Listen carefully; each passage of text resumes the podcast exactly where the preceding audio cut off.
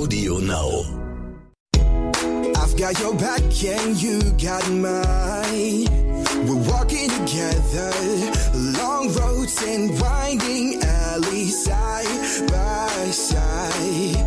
Mountain tops and lowest valleys, you and I. Herzlich willkommen bei Tierisch Menschlich, dem Podcast mit Hundeprofi Martin Rütter und Wissenschaftsjournalistin Katharina Adick.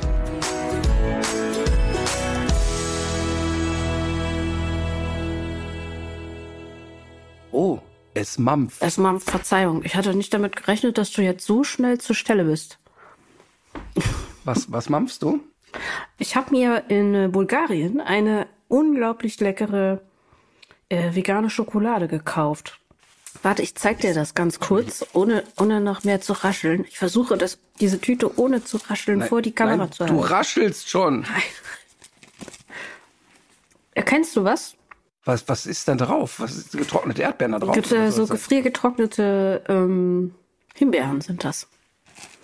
Wirklich. ja, es sieht so aus. Helge Schneider äh, hätte das bezeichnet als die Aktentaschenakne. also eine Schokolade vegan mit äh, getrockneten Himbeeren Mhm, oder gefrorenen Himbeeren. Ich, sch- ich schließe daraus, dass es dir wieder besser geht. Ähm, ich bin auf dem Weg dahin, ganz eindeutig. Äh, und ich glaube, dass mir das dabei auch noch weiterhelfen soll. Gerade dunkle Schokolade soll ja so gesund sein. Aber äh, vielleicht schickst du mir zur Sicherheit noch eine, ähm, noch ein besprochenes Gemüse oder so. Okay, also, äh, also dir geht's aber ernsthaft wieder besser, ne, oder? Ich glaube, ich bin auf dem Weg der Besserung. So ist das. Ich habe mir jetzt endlich äh, dieses Corona auch mal eingefangen. Es hat geklappt. Und äh, ich kann anderen auch wirklich nur von abraten.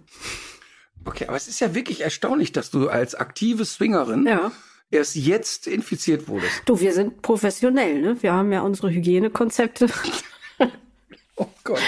Und äh, Das, ich befürchte, ich befürchte, es gibt auch jetzt wieder Menschen, die das glauben. ähm, das sind aber dieselben, die dir die Schönheits-OP abgekauft haben. genau, das war übrigens der Brazilian Butt Lift für alle Leute, die das nochmal googeln wollen. Ähm, auch da Vorsicht ist geboten. Das ist die gefährlichste Schönheitsoperation auf der Welt. Äh, ich habe aber tatsächlich. Darunter macht's Frau Adek nicht. Nee, äh, ich habe aber auch, ich, ich, ich, ich war schon mal, ähm, also ich finde, ich bin überrascht von der Vielzahl und Absonderlichkeit der Symptome, die diese Virusinfektion mit sich bringt. Heute zum Beispiel habe ich schwere Arme. Das ist schwere Arme. Schwere Arme, ja. Also, dass die die ganze Zeit so, dass ich das Gefühl habe, die hängen so sehr viel, sehr, sehr viel mehr runter als sonst und dass ich die irgendwie zwischendurch mal ablegen muss. Ernsthaft jetzt? Ja, Aber, aber warum soll man nicht auch schwere Arme haben? Man hat ja auch manchmal schwere Beine. eben. Nur, ich bin ja jetzt schon 40 Jahre auf der Welt und ähm, ich hatte noch nie schwere Arme. Höchstens, wenn man mal was mal getragen ernst. hat. Aber jetzt mal ernsthaft, du warst vor ein paar Tagen äh, Corona-positiv äh, Mhm. getestet und hattest dann aber erstmal so die typischen Symptome, ne? Ja, genau. Die hatte ich erst und ähm, jetzt bin ich jetzt bin ich bei den schweren Armen angekommen und ich hoffe, dass es, dass ich jetzt morgen oder übermorgen wieder richtig auf dem Damm bin. Aber ich merke auch so einen leichten Versatz und das könnten jetzt viele Hörerinnen und Hörer vielleicht mit unserer Internetverbindung äh, zusammenbringen. Aber ich merke so einen Versatz in meinem eigenen Kopf. Ich sehe, da geht was ein und bevor dann aber die Antwort rausgeht, da dauert es irgendwie länger als sonst. Ich hoffe, dass sich das hier rauswächst. Aber es ist schön, dass wir direkt darüber reden, denn eigentlich wollte ich ganz anders einsteigen. Mhm. Ich wollte dir nämlich jetzt offenbaren, ähm, dass ich jetzt endgültig die Bescheinigung bekommen habe, dass ich echt alt bin Mhm. und auf der Zielgeraden meines Lebens zu sein scheine. Aber ist das nicht auch was Gutes? Ach, weiß ich nicht, ob ich, ich möchte jetzt noch nicht so gern auf der Zielgeraden sein. Ich hatte mir ja fest vorgenommen, die 100 zu knacken. Ja, ja, sowieso. Ähm, ich bin aber jetzt in der letzten Woche so behandelt worden, als sei ich schon da kurz davor. Ach so, okay, nee, so war das nicht gedacht. Ich habe nur gedacht, man hat dann schon so alles erreicht und so und ab jetzt äh, kann man es noch mal so richtig ruhig angehen lassen sozusagen. Aber als Ja. könnte man so einen Haken Ja, an seine Aufgabenliste machen. Ruhig angehen lassen. Ich und ruhig angehen lassen. Wie heißt das nochmal, wenn, wenn so Dinge nicht zueinander passen, so wie doch Oxymoron? ein Oxymoron, so wie glückliche Ehe. Ja? Ist so wie Martin langsam angehen lassen. Nee, es ist total lustig. Ich habe in der letzten Woche drei Zuschriften bekommen bei Instagram von drei unabhängig voneinander und nicht in Zusammenhang stehenden Hundetrainerinnen. Mhm. Ähm, auch nicht aus unserem Netzwerk, sondern andere Hundeschulen, die mir eine Dankesnachricht geschickt haben. Und bei all Für dein drei, Lebenswerk oder was? Ja, noch schlimmer. Alle drei haben mir geschrieben und nahezu wörtlich geschrieben, dass sie sich mal bei mir bedanken möchten und dass ich der Grund bin, dass sie Hundetrainer geworden sind und so. Und bis dahin war ich noch ganz fein damit. Mhm. Und dann haben alle drei geschrieben, denn seit wir Kinder sind, schauen wir deine Sendungen. und oh fuck. Und dann habe ich geguckt, die waren dann so um die 30. Das heißt, alle drei gucken seit ihrer Grundschulzeit meine Sendungen. Und dann ist mir aufgefallen, dass ich über 20 Jahre schon TV mache und, und wenn du dann schon sozusagen der große, weise Mann des Hundetrainings bist, dann ist das schon ein bisschen komisch. Also ich habe echt, auch jetzt manchmal, die Tour startet ja wieder, ne? Mhm. Und, und ähm, Ticketverkauf läuft gut und die Leute freuen sich und so, ne? Aber ich habe schon bei den Warm-ups das Gefühl gehabt, dass die jüngeren Leute in den ersten Reihen ausschließlich gekommen sind, damit sie sagen können, ich habe den noch live erlebt auf der Bühne. Also das ist es so ein bisschen so wie man äh, munkelt, die Rolling Stones sind noch das auf letzte Tour. Mal sein. ja, genau. Die Rolling Stones sind auf Tour. Wer weiß, die sind 80. Komm, lass noch mal hingehen. Aber ich meine, habe ich das Gefühl, dass ich so behandelt werde. Aber ist ja gut, dass der Vorverkauf läuft, weil ähm, ansonsten hätte ich jetzt eigentlich auch dir dazu geraten, damit auch offensiver zu werben, so wie Howard Carpendale das ja viel gemacht hat. Äh, und ich kenne auch noch andere Leute, die das bei ihren Veranstaltungen machen. Jetzt zum letzten Mal. Und du kannst ja. du kannst das ja dann ja auch, ja, also du kannst ja mit viel offensiver umgehen. Ja, das ist natürlich sehr, sehr lustig. Ich weiß gar nicht, ob das so ist, aber man sagt ja immer, Howard Carpenter, der sagt seit 20 Jahren, das ist die Abschiedstour und dann immer heißt das nächste Programm Hello Again. Deshalb hat ja Otto Walkes eins seiner Programme Hold Rio Again genannt. weil er sich halt darüber lustig gemacht. Nein, aber jetzt mal ohne Witz, ne? Wenn du dich im Kopf immer noch wie 16 fühlst und dir schreiben 30-jährige Menschen, die Mütter sind, Familien haben, beruflich erfolgreich sind und sagen, ja, seit ich ein kleines Kind bin, schaue ich das immer, was du machst. Mhm. Da merkst du, okay, so langsam ist die Messe gelesen. Ja, ich habe es ja, glaube ich, auch schon ein paar Mal erzählt. Ich fühle mich ja immer noch so äh, solidarisch mit den studentischen Hilfskräften im WDR, weil ich da ja auch so angefangen habe. Und ähm, und wenn ich wenn ich dann so mit denen rede, dann ähm, duze ich die natürlich auch. Und die siezen dann aber eben zurück. Und daran erkennt man auch, dass die sich nicht so mit mir in einer Altersklasse wählen. Aber ja gut, aber ich meine mit dem Duzen, das ist ja wirklich meine Krankheit. Mir fehlt das ja unglaublich schwer, jemand zu siezen. Es sei denn, es ist wirklich ein, also ich habe heute, wir haben heute im Tierheim in Darmstadt gedreht und haben da wirklich zauberhafte Menschen kennengelernt. Und gestern habe ich in einem anderen Tierheim gedreht, in äh, Gummersbach oder in der Nähe von Gummersbach in mhm. Wiel. Und habe da mit einer, ich glaube, 86-jährigen Dame ähm, gesprochen, die dort einen Hund übernimmt. Und da fiel es mir echt schwer, du zu sagen, obwohl ja. sie es immer wieder gesagt hat. Sie möchte sie hat's angeboten. Und so, aber da okay. Mir, hm. Ja, klar. Und, und da fiel es mir aber komischerweise schwer, sonst habe ich ja die Duzeritis. Und bei mir passiert das ja manchmal, dass ich dann die Lehrer meiner Kinder duze. und meine Kinder finden das natürlich total peinlich, wenn ich dann da reinkomme und dem Mathelehrer sage, ey, überleg doch mal selber, wie wir als Kinder waren und so, muss man ein bisschen entspannt sein. Äh, das ist für die Kinder da manchmal echt peinlich. Ja, vor allem, weil das kann ja auch naja. sehr schlecht, äh, das kann ja auch sehr, sehr falsch aufgefasst werden. Das könnte ja auch ähm, ja als so eine gewisse Distanzlosigkeit oder sogar als Herablassung könnte das ja sogar auch gelesen werden. Ne? Das wäre das wär für deine hm. Kinder natürlich ganz fatal. Na, ich glaube, ich glaube nicht, dass die Lehrer das da so als Herablassung wahrgenommen haben. Hm. Ähm, aber trotzdem konnte man denen so eine gewisse Irritation anmerken. Die das, haben wahrscheinlich kurz war. überlegt, ob ihr schon mal irgendwo zusammen, war da mal was irgendwie? Aber ich hatte, ich hatte tatsächlich, und nee, aber so ungefähr äh, ist es auch so. Also der ehemalige Sportlehrer von äh, beiden Söhnen, also Marvin und Moritz, hatten beide den gleichen Sportlehrer, der Herr Specks, den kann man hier ruhig mal äh, namentlich nennen. Der hat aber auch an der Sporo studiert, so wie ich, und mhm. zwar zu einer ähnlichen Zeit. Und dann fällt's einem schon sehr schwer, mhm. äh, den zu siezen und so. Ich meine, der war auch eh cool damit. So, pass auf, ich wollte aber was anderes mal eben sagen. Ja, okay. Ähm, die äh, Facebook- und Instagram-Community hat wieder zugeschlagen. Und zwar vor zehn Tagen, das letzte Mal, sehr, sehr lustig. Ich habe einfach nur ein Video von Vicky Leandros gepostet. Was heißt einfach ähm, nur? Ja, es ist ja schon mal was. nee, pass auf. Und das Lied heißt, ich liebe das Leben. Ja. Und dann ist dann so sinngemäß, nein, sorg dich nicht um mich, was weiß ich, mein Koffer steht im Flur und bla bla bla. Ne? Mhm, Und ich habe äh, dieses Lied gepostet und einfach nur so darunter geschrieben. Mir war nicht klar, dass äh, das Raum für Spekulation aufließ, denn ich höre dieses Lied immer, wenn ich auf Mallorca einen Sonnenuntergang sehe. Mhm. Das war einfach nur mein Sonnenuntergangslied, mehr nicht meine ganze Familie komplett genervt davon. Du hörst es Ähm. also nicht nur in deinem Kopf, sondern du machst dieses Lied dann gezielt an. Ich mache das auch so laut, dass alle Nachbarn was davon haben. Und ich, ich lasse mich da auch nicht von abbringen. Und die Familie ist wirklich so, oh fuck, die vier Minuten jetzt wieder. Ähm, aber ich mag das wirklich sehr. Die Sonne geht da unter und man guckt aufs Meer und dann, wie der äh, Österreicher sagt, die Fiki Leandros. und dann singt die da und ich finde die wirklich, ich finde die cool. Ich habe die ähm, zweimal live gesehen und fand die sehr cool. Eine coole Type irgendwie. So, dann habe ich auf jeden Fall dieses Lied gepostet und alle haben sich Sorgen gemacht. Alle haben sich Sorgen gemacht. Ich habe dann wirklich Nachrichten bekommen. Ich äh, wünsche dir alles Gute und Kopf hoch und und ich denke, hä, was haben die denn? Ich bin da nicht so und dann wurde so textsicher. spekuliert. Was ist denn da dann das Nee, so- Missverständnis gewesen?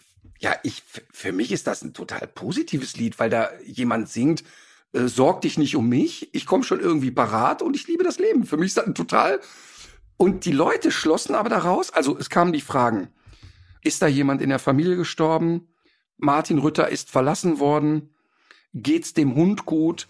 Martin Kopf hoch, wir haben alle schwere Zeiten. Ich wusste erstmal gar nicht, was meinen die denn? Und habe erstmal geguckt, ob der Westen irgendwas geschrieben hat.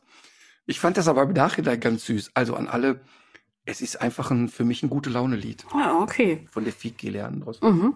Gut, So, ich, das wollte ich, ich mal hier entwarnen. äh, klarstellen, ne? Ähm, ich habe auch noch mal geguckt, ob wir uns noch für irgendwas entschuldigen oder rechtfertigen müssen aus den letzten Folgen.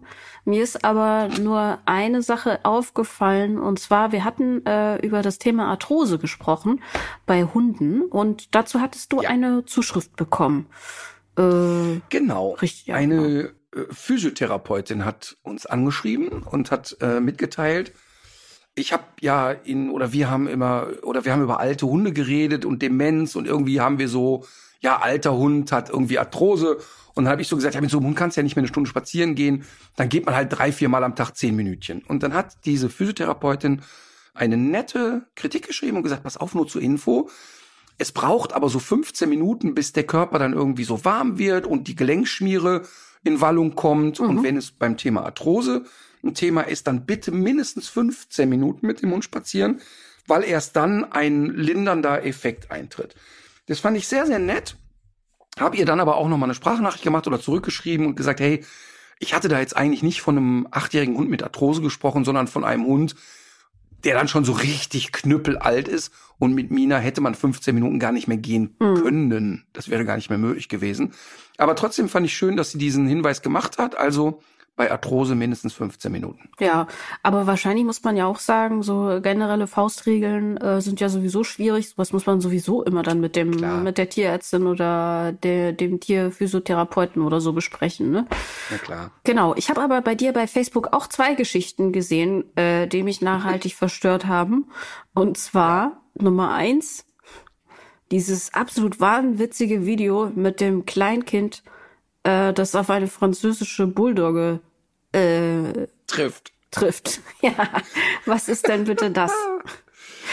Ja, es war wirklich ganz lustig. Also erstmal wurde ich gefragt, ey Ritter, wo buddelst du immer solche Videos aus? Und das Schöne ist, dass die Community mir solche Sachen schickt.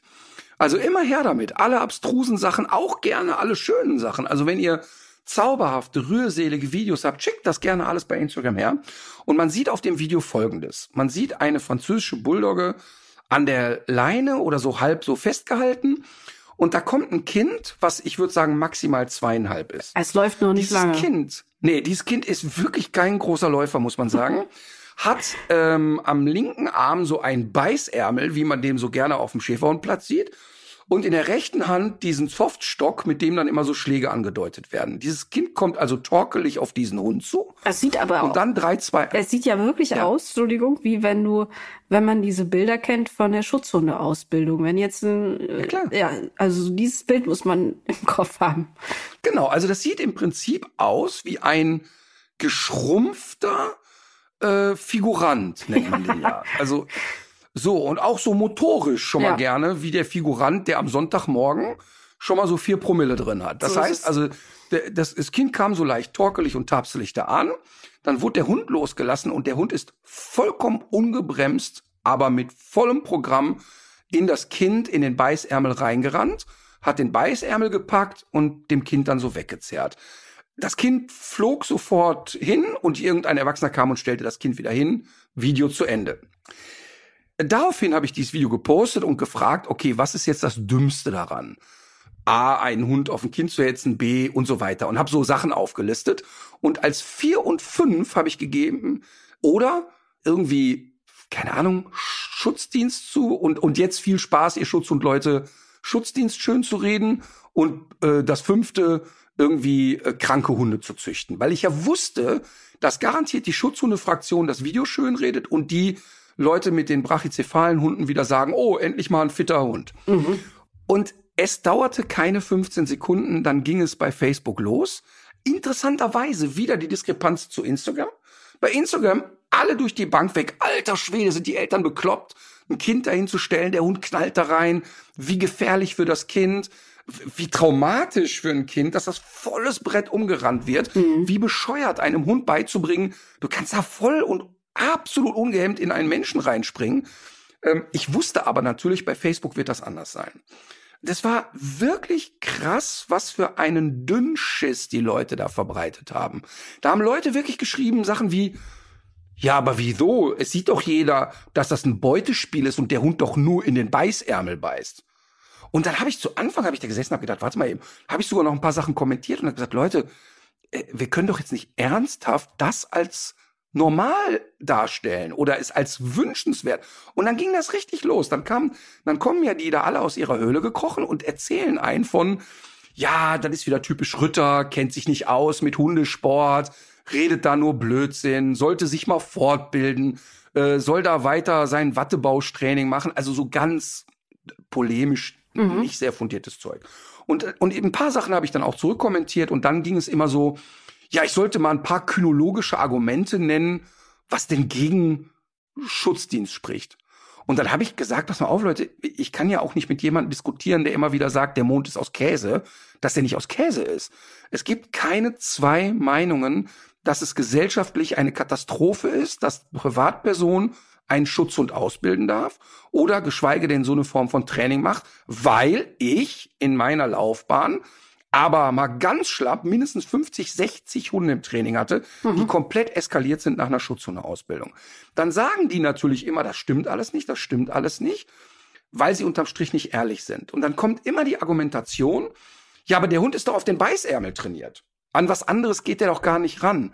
Und das ist leider Blödsinn. Natürlich findet er diesen Beißärmel als Spielzeug. Aber wenn der vehement trainiert wird, sehr triebig ist, passiert Folgendes. Oder ganz banal. Polizeihund wird ausgebildet als Schutzhund. Der wird jetzt einem Flüchtenden hinterhergejagt, wie das ja auch trainiert wird. Glauben wir also wirklich, dass dann dieser ausgebildete Malinois dem Täter hinterher rennt, feststellt, oh shit, der hat ja gar keinen Beißärmel, da beiß ich da nicht rein. Das ist doch Bullshit. Das heißt, in dem Moment, wo die hochgeladene Stresssituation entsteht, außerhalb dieses Trainings, ist die Wahrscheinlichkeit extrem hoch, dass wir ein Problem sehen. Und zwar ein ernstzunehmendes Problem. Und es gibt für mich keinen Grund, warum so etwas in Privathand erlaubt ist. Und ich habe ganz bewusst auch unter diesem Post dann hinterher geschrieben, Leute, wir diskutieren darüber, ob es erlaubt ist, eine Waffe mit sich rumzuführen. Und das ist nicht zeitgemäß, was wir da sehen. Wir sind in einer Gesellschaft, wo ein Hund äh, sowieso schon Probleme hat und, und, und wir schnell mit Hysterie sind, wenn ein Hund mal irgendwie äh, über die Stränge schlägt, da können wir doch nicht ernsthaft sowas trainieren. Und dann kommt wirklich ein derartiger Blödsinn und es ist eine riesengroße Szene. Ich habe das gar nicht mehr so auf dem Schirm gehabt, wie viele Leute da vehement sich auf den Schlips getreten fühlen. Und da kommen die an mit, ja, aber der Hund muss doch seinen Trieb ausleben dürfen. Und du denkst, was für ein Trieb? Kein Hund kommt auf die Welt und sagt, ich möchte in einen menschlichen Körper beißen. Und es wird immer schön geredet, als es ist ein Spielzeug. Aber die vergessen, dass der Hund sieht, das Spielzeug ist an einem Menschen festgemacht und ich darf ungehemmt und ungebremst in einen Menschen reinrennen. Mal abgesehen von den ganz harten und völlig unsachgemäßen Trainingsformen, die stattfinden in Deutschland. Ich war echt geschockt. Ich war wirklich geschockt darüber, dass es auch nur einen Menschen gibt, der bei diesem Video, wo ein Hund systematisch in ein zweijähriges Kind gehetzt wird, noch sagt, ja, das ist doch okay. Hm. Also da gab es Leute, die fanden es okay. Und das ist für mich Endstadium. Also da kannst du mit so Leuten kannst du nicht mehr diskutieren. Das ist Wahnsinn. Bevor äh, wir noch zu diesen Trainingsmethoden kommen, weil du hattest mir ja auch noch ein Bild von so einem Trainingshalsband geschickt. Du hast eben im Nebensatz gesagt, dass du es jetzt in den letzten Jahren erlebt hast, dass bei 50 bis 60 Hunden nach der Schutzhundeausbildung, dass die total aus dem Ruder gelaufen sind. Ja. Wie muss man sich das vorstellen? Ja, die, die überdrehen dann derart, dass die Leute die nicht mehr wegkriegen. Das heißt, die, also die Hunde werden sehr triebhaft gezüchtet, mhm. die haben sehr, sehr extremes Beutefangverhalten. Dann wird denen das Zupacken sehr massiv beigebracht und dann lassen die aber nicht mehr los. Das heißt, die sind dann so stark in dem Muster, dass es dann nur noch geht, mit Stachelhalsband, mit Strom, also mit harten Methoden den Hund da wieder von wegzukriegen. Irgendwann merken die Leute dann selber, oh, das ist ein bisschen dicke, das wird jetzt schwierig. Und entweder werden die Hunde dann euthanasiert, also die werden dann einfach, gehen dann zum Tierarzt mit dem Hund und sagen, okay, das geht hier alles nicht mehr. Ähm, dann ist der Hund nicht wesensfest, nicht charakterstark, mit solchen Nummern kommen die dann. Das heißt, er wird zu triebhaft gezüchtet, zu stark hochgedreht und wird euthanasiert. Variante eins, Variante zwei, den Leuten wächst das völlig über den Kopf und der Hund landet im Tierheim. Und es gibt, ich behaupte, nahezu kein einziges Tierheim in Deutschland, das nicht schon einen ehemaligen Schutzhund äh, im, im Zwinger sitzen hatte und gesagt hat, da kann echt keiner mehr rein. Mhm. Und das ist Mist. Das ist großer Mist. Und es gibt ja auch kein Argument dafür. Also selbst wenn das, was ich jetzt hier erzähle, alles nicht stimmen würde, was soll denn der Gewinn daran sein, dass ein Hund voll Dampf in einen Menschen reinbrettern soll? Ähm, es gibt doch tausend andere Möglichkeiten, irgendein Beutespiel zu machen oder einen Beutetrieb auszuleben. Da gibt's ja so viele Möglichkeiten. Es gibt keinen guten Grund dafür. Und ähm, mich, mich erschreckt das, mit welcher Schärfe und Aggressivität und mit welcher Polemik die Leute dann unterwegs sind. Also ähm, dann kommt natürlich so das übliche, ja, der Ritter, das ist alles nur Show. Da hat eine, eine hat die These aufgestellt, ich rede die Hundeplätze schlecht, damit, wenn, ich möchte also, dass Hundeplätze verboten werden, hat sie sich dann ausgedacht ähm, damit noch mehr Menschen in meine Hundeschulen kommen und der Ritter noch mehr Kohle verdient. Also mhm. die hm. interpretieren dann auch Sachen, die gar nicht stattfinden. Mhm. Und es gibt ja, äh, also wirklich, wie oft erzähle ich, dass andere Hundeschulen gute Arbeit machen, dass Hundevereine tolle Arbeit machen und so weiter und so fort. Es geht lediglich darum, dass ich ein großer Feind davon bin, aggressives Verhalten zu fördern und das wird da eindeutig gemacht. Mhm. Zu dem Aber Thema? Übrigens, ja. übrigens zu dem Thema, weißt du, was auch ganz interessant ist? Es wird ja immer schön geredet und immer so, ach nee, stimmt ja gar nicht, stimmt ja gar nicht. Und es ist total an der Realität vorbei, zu denken, dass ein Hund, der so heiß gemacht wird, dann wirklich nur in diesen Ärmel packt. Mhm. Das ist naiv, weil es, wenn ich, wenn ich mich ohne diesen Beißärmel vor diesen Hunden so verhalte, nicht vor allen, aber eben vor vielen, dann geht der auch dran, ohne dass ich einen Ärmel habe. Das ist ganz klar. Und ähm, das ist eben die Gefahr und ich sehe eben keinen Gewinn. Und solange es da keinen Gewinn gibt, auch für den Hund vor allen Dingen nicht, gibt es da für mich auch kein Argument. Gar nicht. Hm. Du hattest ja noch dazu diese, also es ist eigentlich, es ist ja kein Halsband, sondern du hast mir noch einen Link zu einem Produkt geschickt, was sogenannte Trainingshilfen ähm, kaschieren soll. Und zwar sieht das irgendwie aus wie ein, eine Hülle für ein weiteres Halsband und dann ist da noch irgendwie so ein Henkel dran. Und diese Produktbeschreibung, die lässt wirklich sehr tief blicken. Das Illusion Blind ist die ideale Illusion für ungebetene Zuschauer. Es verdeckt nicht nur die Ausbildungshilfe, in Klammern zum Beispiel einen Ferntrainer oder ein Stachelhalsband, ihres Hundes, sondern erweckt dank des Handgriffes zusätzlich die Illusion eines normalen Hetzhalsbandes. Somit erübrigen sich störende Fragen nach dem Nutzen des Schals, Tuches oder sonstigem. Das ist dann offenbar das, was Leute äh, sonst nutzen, um eben Stachel- und Stromhalsbänder zu verdecken, weil das ja doch auch genau. gesellschaftlich immer weniger Anklang findet und man sich dann eben äh, die, diesen Fragen auch stellen muss. Hast du gewusst, dass es, dass, dass es sowas gibt? Ich finde es so krass, dass die dann ja. so offensiv werben. Ja, es ist ja so, du, wenn du vor 20 Jahren mit dem Stachelhalsband äh, mit deinem Hund durch den Park gegangen bist, dann gab es auch ein paar, die Nase gerümpft haben, aber eben viele auch nicht. Mhm. Wenn du heute durch den Kölner Stadtwald läufst, mit einem Hund, der ein Stachelhalsband trägt, da kannst du dir aber wirklich was anhören im Park. Und das ist auch gut so. Mhm. Ähm, abgesehen davon, dass es verboten ist. Es ist verboten. Ähm, und das Interessante ist, das ja auch, die Diskussion hatten wir mit den Polizeihunden, ähm, wo es hieß, die dürfen jetzt keine Starkzwangmittel mehr benutzen und 50, keine Ahnung, Polizeihunde in Berlin plötzlich arbeitslos sind, weil die Polizei sagt, wir wissen dann jetzt nicht mehr weiter. Ähm, und genauso ist es eben immer noch ganz üblich, entweder volles Paket an einem Kettenhalsband zu rucken, volles Paket am Stachelhalsband zu rucken. Immer noch ist es nicht unüblich, mit dem Stromhalsband zu arbeiten, um den Hund wieder vom Ärmel wegzukriegen. Und das ist alles, das wird, das findet alles statt. Das mhm. findet einfach alles statt. Und, und das ist auch nicht so, dass ich sage, das sind wenige Verrückte, die das tun, mhm. sondern besonders auf dem Weg dahin, bis der Hund dann aus deren Sicht irgendwann perfekt ist, findet das doch relativ häufig statt, weil die Hunde so überdreht triebig gezüchtet werden und so übertrieben dieses Beutefangverhalten gefördert wird, dass der Hund ohne Starkzwangmittel kaum noch davon wegzukriegen ist. Mhm. Und, und, und das ist natürlich äh, kompletter Irrsinn. Kompletter Irrsinn. Und wobei, wobei ich auch noch mal eine Sache betonen möchte. Ja. Natürlich, äh, wie in allen Bereichen, gibt es auch Leute, die diesen äh, Schutzhundesport betreiben, ohne ein Starkzwangmittel zu benutzen und ohne, ähm, sag ich mal, harten Druck zu machen. Einfach weil sie glauben, das ist ein tolles Spiel für den Hund. Und die sind ja für mich auf einem ganz anderen Level zu betrachten. Das sind ja Leute, mit denen kannst du auch in Diskurs gehen. Und es hat uns eine Frau angeschrieben, die ähm, gesagt hat, sie betreibt diesen Sport. Sie ist aus vielen äh, Gruppen rausgegangen, weil da immer darauf bestanden wurde, dass ihre Hunde Stachelhalsbänder tragen. Das hat sie abgelehnt und hat jetzt sozusagen eine alternative Gruppe gegründet und hat angeboten, uns hier im Podcast mal zu erklären, warum sie diesen Schutzdienst gut findet und warum sie diesen Beißärmel geil findet und was denn so alles dafür sprechen würde. Und mhm. sie hat mhm. eine, finde ich, tolle Nachricht geschrieben. Deshalb habe ich ihr sofort auch eine Sprachnachricht zurückgemacht und habe sie hier in den Podcast eingeladen und sie hat auch gesagt, sie hätte große Lust auf einen Austausch und ich glaube, das wird auch stattfinden. Ja, super. Das werden wir also jetzt in den nächsten zwei, drei Wochen ähm, werden wir das machen, oder? Genau, genau. Nein, weil ich finde ja wichtig, denn es geht ja nicht darum, und das ist ja das, was ich so beklemmend finde, dass, sagen wir mal, ganz verquarzte Theorien entstehen, warum ich jetzt so ein Video poste. Und nochmal, wir, es kann doch, wir müssen doch dafür Sorge tragen, dass Hunde lernen, pass mal auf, wenn da ein Kind um die Ecke gewatschelt kommt und egal, was dieses Kind bei sich hat, kannst du nicht einfach da reinbrettern. Hm. Und wenn ich so ein Video sehe, dass ein zweijähriges Kind missbraucht wird, Kindswohl gefährdet wird, zu einem, für ein lustiges Spiel mit einem Hund, ähm, dann finde ich das mehr als bedenklich. Und noch mhm. bedenklicher finde ich, dass es Menschen gibt, die es schönreden. Wobei man, ich frage mich auch immer mal wieder, äh, also ich glaube schon, man kann da ja auch drüber reden. Das kann ja auch so ein äh, Erkenntnisgewinn für beide Seiten sein.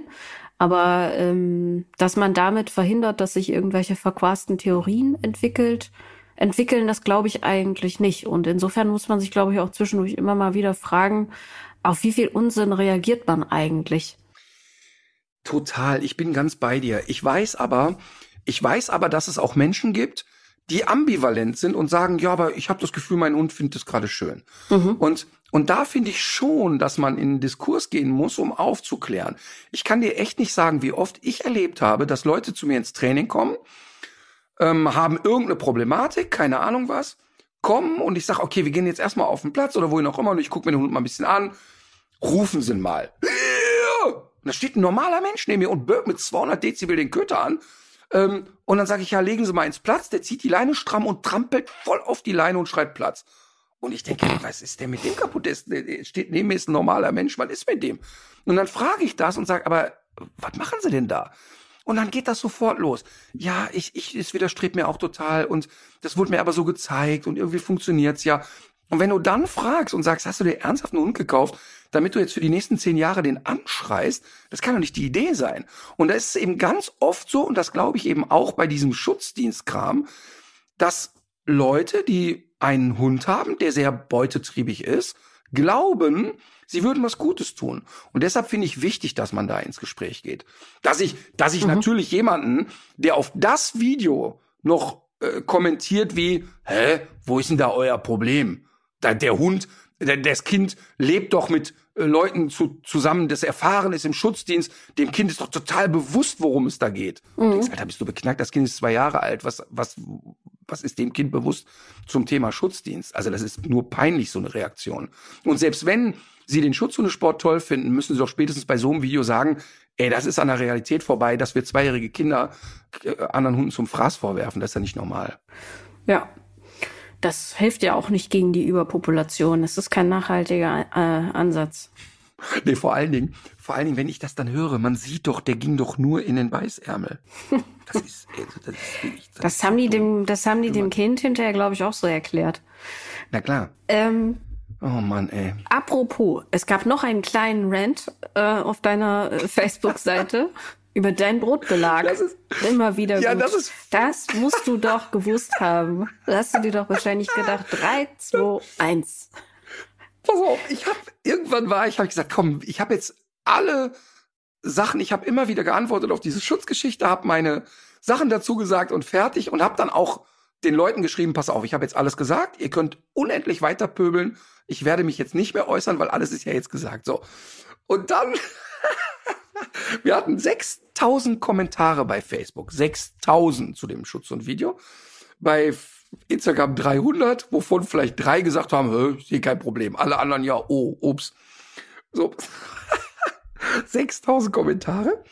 Dann habe ich am nächsten Tag einfach nur ganz stumpf einen, einen veganen Schinkenspicker der Firma Rügenwalder also einen veganen Schinkenspicker, der aus Sonnenblumenkernenbasis gemacht ist, mit so Pfefferkörnern drin. Einfach total lecker. Ich habe diese Verpackung fotografiert, ein Foto gemacht, das bei Facebook und Instagram hochgeladen und einfach nur geil draufgeschrieben. Weil es einfach total lecker war. Ich saß in einem Hotel in meinem Zimmerchen mit drei Brötchen und habe das Zeug gefuttert und fand es einfach lecker. Punkt. Man kann es nicht glauben, dass auf ein Foto eines veganen Produktes innerhalb von, sag mal, 20 Minuten dreieinhalbtausend Kommentare kamen und inzwischen sind es, glaube ich, 8000. Und das ist ja nicht normal. 8000, also und mehr noch als bei dem äh, Kind, das äh, angefahren mehr, wird. Mehr als das, mehr als das äh, Hundehetzen auf ein Kind. ähm, und, und dann aber direkt der Erste. Ja, wer soll denn sowas essen? Und dann erstmal 500 Leute. Ja, ich. Schmeckt halt. Und dann wieder, ja, ihr Veganer, ihr könnt eure Plastikscheiße selber fressen. Das ganze Soja, der nächste, aber guck doch mal drauf, steht doch Sonnenblumenkerne. Ja, warum steht dann da nicht Sonnenblumenkerne? Verrohung der deutschen Sprache, dass ein veganes Produkt Schinkenspicker heißen darf. Ey, ich saß da, ich, ich konnte es nicht fassen. Ich konnte es nicht fassen wieder parallel geguckt bei Instagram. Bei Instagram schrieben sich schon die ersten, ey Leute, alle rüber zu Facebook, Tüte Popcorn holen. Ihr glaubt nicht, was da los ist. Es ist so krass, dass bei Instagram die Leute komplett anders gestrickt sind. Ich habe keine Ahnung, vielleicht kann mir irgend, gibt's irgendjemand, der sich mit Social Media auskennt. Bitte schreib uns, warum das so ist. Ich habe ich hab wirklich jetzt aufgrund dessen äh, heute, ich glaube, mit fünf, sechs Prominenten, mit signifikanten Zahlen, also Leute, die zwischen eins und fünf Millionen Follower haben und alle beschreiben dasselbe. Mhm. Facebook-Randale, Instagram normaler Umgang. Mhm. Hat pass denn, auf, jetzt ja? pass auf. Es gipfelte darin, dass eine Frau schrieb, dass ich, also sie hat gesagt, okay, äh, was will diese Hure, Hure, was will diese Hure für Geld noch alles tun? Und dann habe ich überlegt, was, was meint die denn jetzt? Ich habe es gar nicht geschnallt. Und dann war auch so, so drei Leute, hä, was hat sie? Ja, ist doch klar, dass diese Hure, wieder Hure, dass diese Hure ähm, da ein, irgendwie eine dicke Prämie kriegt. Und dann habe ich gedacht, was laber? Und dann erst ist, habe ich geschnallt, die denkt, dass ich einen Werbedeal mit Rügenwalder habe. Mhm. Und das war so lustig. Ich musste so lachen, weil ich saß wirklich einfach nur, ich habe dieses Paket selber gekauft. Ich fand es einfach lecker und habe es einfach gepostet. Dann habe ich da drunter geschrieben und habe gesagt, ganz ehrlich, du bist völlig auf einem absurden Trip. Es hat einfach lecker geschmeckt. Sollte sich Rügenwalder aber melden und mir Geld dafür geben, dass ich es bewerbe, ich werde es wirklich herzlich gerne annehmen, weil es einfach ein geiles Produkt ist. Und dann brach alles vorbei. Schleichwerbung und was ich frage mich wirklich, ich frage mich, was ist, wie viel Langeweile müssen Menschen haben, um das zu tun? Mhm. Das ist, das gibt's doch überhaupt nicht. Also diese Empörung, ne, zwischen, warum, dann immer, ja, aber wenn ihr doch vegan leben wollt, Warum muss es denn dann ein Fleischersatzprodukt sein? Also, also eine Diskussion, die kannst du dir nicht vorstellen. Das ist also, ja, diese Frage auch verstehe ich auch gesagt, nicht. Also das kommt ja, das kommt ich ja, das doch- kommt ja immer wieder. Warum, warum Wurst? Ja, aber ich verstehe diese Frage nicht. Wieso denn keine Wurst?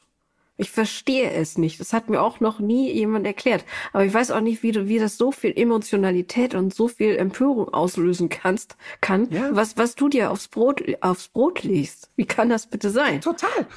Nein, und vor allen Dingen, ich habe dann auch jemanden geschrieben, ja, was soll denn diese, kein richtiges Fleisch essen? Dann hab ich gesagt, pass auf, schau mal, warum ich auf Fleisch verzichte oder Wurst, ist nicht, weil ich sie nicht mag, sondern weil ich irgendwie für mich nicht so cool finde, dass ein Tier da irgendwie abgemurkst wird. Aber ich rufe auch nicht bei dir an, warum du Met isst. Das ist mir egal. Das ist deine Entscheidung, das ist deine freie Entscheidung. Meine ist aktuell eine andere. Und ich, ich verstehe die Schärfe nicht in der Diskussion. Ich verstehe die nicht. Und ich habe auch nicht gepostet und mit keiner Silbe habe ich irgendjemand angegriffen, der Fleisch isst. Ich habe lediglich ein total leckeres. So, pass auf. Und dann fand ich sehr lustig. Da hat auch einer geschrieben, ja, wenn ihr Veganer ähm, dann äh, hier Fleischersatzprodukte, was soll das denn? Und dann hat einer drunter geschrieben, ah, okay, Fleischimitat äh, kann man nicht machen, sprach Holger, der sich von Haribo die Konfekt-Erdbeere in den Mund schob. Und das fand ich auch sehr lustig, dass es ja Ja. auch tatsächlich tausende von Produkten gibt, die sozusagen eine andere Sache imitieren. Das stimmt. Und das ist wirklich, ich habe auch nicht, ich habe auch nicht geschrieben, ihr müsst das essen. Ich habe nicht geschrieben, das ist gesund. Ich habe nicht gesagt, rettet die Welt. Ich habe nur geschrieben, das ist geil, das schmeckt ziemlich lecker. Hm. That's it. Und das ist, ich finde das wirklich krass. Und das ist wirklich, ich weiß nicht, was da los ist bei Facebook. Ich weiß es aber nicht. Jetzt muss man dazu sagen, ähm, fairerweise muss man sagen, dass natürlich trotzdem der Großteil der Leute ähm, da auch völlig normal kommuniziert. Aber die, wenn Schärfe reinkommt, dann Facebook. Warum? Tja, Herr Zuckerberg, wenn Sie hier zuhören, können Sie mir das erklären? Ähm, wenn der es wüsste, also er weiß es wahrscheinlich und tut bestimmt auch gut daran, äh, es nicht zu erzählen. Aber ähm, es gibt bestimmt in Deutschland ähm, Leute, die sich damit beschäftigen. Also es gibt ja zum Beispiel den Herrn Professor Zick, der hat dazu bestimmt schon mal irgendwas ähm, veröffentlicht, könnte ich mir vorstellen. Ich werde der Sache auch mal nachgehen. Über den gibt's ja ein Lied, ne? Was kommt jetzt? Ich habe Angst. Super geile Zick von. der super geile. Das ist nämlich nicht die supergeile Zeit, sondern das ist der supergeile Zick. Ja, wahrscheinlich. Der Zick. Ähm, ich habe noch zwei Themen hier ähm, auf meiner Liste Ja, ich stehen. bitte dich drum. Und zwar, nee, es sind sogar ähm, sogar drei. Aber ich habe jetzt äh, bin jetzt unschlüssig, womit wir jetzt an dieser Stelle hier gerade weitermachen. Ich habe natürlich ein Rasseporträt vorbereitet und ich wollte dich aber auch noch mal äh, fragen, ähm, wie du jetzt eigentlich so im Nachhinein deinen Auftritt bei ähm, Höhle der Löwen bewertest und wie das so für dich gewesen ist. Das würde mich ja auch noch mal interessieren. Sollen wir mit dem Rasseporträt anfangen? Ja. Äh, ich glaube, die heute wird es ein Spaziergang für dich. Wirklich. Das wird nicht, äh, das wird nicht lange dauern. Ich, ich tippe jetzt einfach mal, dass du das hier in unter einer Minute erraten haben wirst, um welches Tier es sich handelt. Das Ursprungs, Ich bin so schlecht da drin. Ja, ich ja, glaube Ursprungsland. heute. Okay, komm. Das Ursprungsland ist äh, Großbritannien, äh, die Standardnummer 86. Das Gewicht wird hier gar nicht aufgeschlüsselt nach Rüden oder Hündinnen, sondern wird mit 3,2 Kilogramm für beide Geschlechter angegeben. Unter Verwendung steht hier im VDH Rasselexikon Gesellschaftshund und es ist die FCI-Gruppe 3 der Terrier, die Sektion 4 der Zwergterrier. Das allgemeine Erscheinungsbild dieser Pinscher? Rasse. Nein, Ist ein Pinscher? ähm, nee, ist kein Pinscher. Ist äh, langhaarig, glatt und gleichmäßig ähm, gescheitelt. Es handelt sich um einen sehr kompakten und aufrechten Hund. Und im VDH-Rasselexikon steht zu lesen, dass den Hund ein Fluidum von Wichtigkeit umgibt. Die Konturen sollen einen kernigen und gut proportionierten Körper erkennen lassen. Zu Verhalten und Charakter. Äh, hier steht ähm, äh, reger und Du intelligenter merkst, du Zwergterrier. merkst, ich bin mit unter einer Minute schon gar nicht so gut dabei, ne? Lebhaft bei ausgeglichenen Wesensanlagen. Das ist ja irgendwie auch eine strange Beschreibung. Also wenn sie nicht ausgeglichen sind, äh, okay, der ähm, Hund ist seit etwa 105, äh, seit 115 Jahren als Rasse anerkannt, aber existiert schon sehr viel länger. Yorkshire Und- Terrier. Yay! Ey, als was, in welcher. Kategorie haben die denn reingepackt? Äh, FCI Gruppe 3, Terrier, Sektion 4, Zwergterrier. Und Verwendung so, okay, Gesellschaftshund. Ja, okay, Verwendung Gesellschaftshund, da, vielleicht habe ich dadurch mich schwer getan. Mhm. Er, er, er ist ja jetzt, was stimmt, jetzt ist er ja eigentlich nur noch reines Gesellschaftshündchen. Was die wenigen wissen, er ist ja mal zur Rattenjagd gemacht. Ja, und das finde ich nämlich auch so interessant, äh, dass der ja eigentlich so ein richtiger arme Leute-Hund gewesen ist, der in erster Linie Mhm. als Rattenfänger gehalten wurde. Und zwar äh, in der englischen Grafschaft Yorkshire. Und da ist er auch entstanden. Und zwar auch äh, insbesondere durch Weber, die wiederum aus Schottland eingewandert sind, die da im 19. Jahrhundert in den Textilfabriken gearbeitet haben.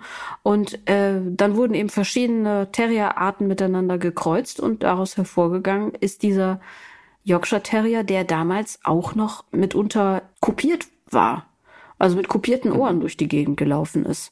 Finde ich sehr interessant. Es gibt auch äh, eine sehr interessante Geschichte über einen sehr prominenten äh, Vertreter dieser Rasse, der im Zweiten Weltkrieg äh, gefunden wurde in äh, Neuguinea im Dschungel. Und zwar hat er ein amerikanischer GI ihn da äh, entdeckt in einem Fuchsloch. Und dieser Hund hat sich dann aber als unglaublich guter ähm, Kriegshund erwiesen. Also der hat zum Beispiel hat er die vor ähm, Bombenangriffen gewarnt. Dann hat er zum Beispiel auch äh, geholfen, die Telefonleitung durch kleine Rohre äh, zu verlegen, wenn die irgendwo eine krass. Airbase gebaut haben oder sonst irgendwas. Und der gilt als einer der ersten Therapiehunde in den USA, weil der nämlich dann nach seinem Militärdienst auch die Veteranen im Krankenhaus besucht hat und äh, sie äh, unterhalten hat durch irgendwelche Tricks, die er da vorgeführt hat. Der konnte unter anderem einen Drahtseilakt äh, vollführen mit verbundenen Augen. Steht das wirklich da? Ja. Ein Drahtseilakt mit verbundenen Augen. Nachdem er im Krieg Leitungen verlegt hat, alle Veteranen geheilt hat, noch einen kurzen Drahtseilakt und für die Präsidentschaft kandidiert hat. Ja. Und was heißt hier immer er? Das Tier hieß zwar Smokey, war aber eine Hündin. Ja, natürlich. Er der Hund, meinte ich jetzt. Ja. Nee, ich habe das gerade selber auch so gesagt. Aber was wir, was wir tatsächlich da schon hören, also, ich ähm, habe mit Yorkshire Terriern zwei, drei wirklich sehr besondere und sehr, sehr prägende Erlebnisse. Und will erstmal sagen, dass er wahrscheinlich eine der meist unterschätzten Hunderassen ist. Und dass ich mehr richtig tolle Yorkshire Terrier kennengelernt habe als ähm, Hunde, wo ich denke, oh, wie unangenehm. Jetzt ist es aber so, dass der natürlich schon ehrlicherweise eher so ein bisschen Oma-Opa-Hund ist. Ne? Mhm. Also in aller Regel sagt jetzt nicht ein Marathonläufer, äh, 23 Jahre alt, ich brauche einen Yorkshire Terrier, aber er ist ein Hund, der, wenn er gesund ist, tatsächlich ziemlich ausdauernd ist, sehr dynamisch, sehr robust ist. Wenn die Leute aber Yorkshire Terrier hören, haben die im Kopf Schleife im Haar, Mhm.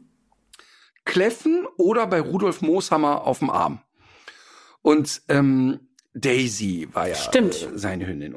Genau. Und das ist eigentlich eine Karikatur dieser Hunde, denn diese Hunde sind knackig, die sind echt robust und kernig. Warum wir sie aber eben oft als kläffig, unangenehm, übertrieben laut und auch unsicher erleben, ist natürlich, dass sie oft nur als reine Schoßhündchen gehalten werden. Wenn die Leute sich davon aber mal verabschieden und sagen, nö, cooler Hund, ich mach was mit dem, ich belaste den, ich lasse den aus, ich beschäftige den, sind das, finde ich, vom Kopf her, und ich sag mal, über Optik lässt sich ja immer streiten, was ist schön, was nicht, aber von, vom äh, Verhalten her finde ich das eigentlich tolle Hunde. Man kann mit denen sau viel machen. Mhm. Und die Erlebnisse, die ich hatte, ähm, also einmal habe ich mich natürlich volle Rakete in die Nesseln gesetzt, als als Rudolf Mooshammer starb, war ja die einzige Sorge der Presse, was wird jetzt aus Daisy? Mhm.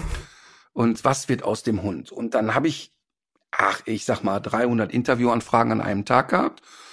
Und dann habe ich, äh, boah, ich glaube, mit zwei Zeitungen drüber geredet und habe gesagt, na ja, äh, wollen wir sagen, wie es ist, für Daisy beginnt jetzt das schöne Leben. Und hab gesagt, weil der Yorkshire Terrier ist nicht dazu gemacht, auf dem Revers eines älteren Herren sein Leben zu fristen.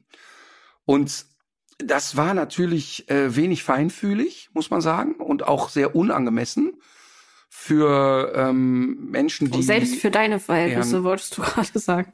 Nee, nee, also im Nachhinein tut mir diese Äußerung leid, ja. weil sie, ich erkläre gleich, wie die Äußerung überhaupt entstanden ist, weil nur diese eine Äußerung, finde ich, sehr unangemessen ist für die Phase, wo gerade ein Mensch gestorben ist und zwar auf sehr dramatische Art und Weise zu Tode gekommen ist.